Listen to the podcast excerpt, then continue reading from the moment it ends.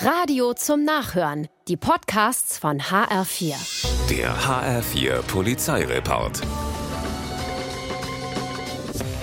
Bloß nicht auffallen, das ist na klar die Devise von Verbrechern. Das hat dem 36-jährigen Dieb in Gießen aber anscheinend niemand gesagt. Der raucht nämlich im Bahnhof, während er auf den Zug wartet, obwohl das verboten ist. Er fällt auf. Einer Streife der Bundespolizei Kontrolle.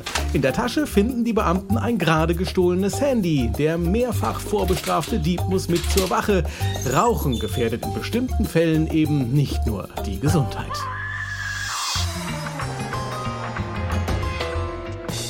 Haben die beiden Jugendlichen in Mengeringhausen mittags um vier einen Spaß. Mit Farbe beschmieren sie Wände, Garagentore, Haustüren und mehr. BBB, SD und Herzchensymbole sind zu sehen. Und das Beste, niemand merkt's.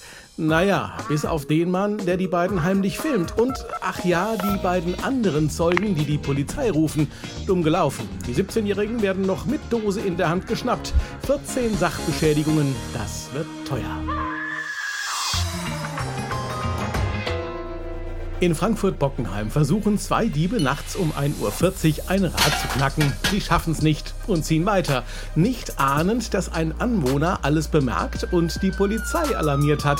Die kontrolliert die beiden im Rahmen der Fahndung und alle Ausreden sind zwecklos, denn an ihren Fingern klebt noch Fahrradöl. Sie knicken ein und müssen mit zur Wache.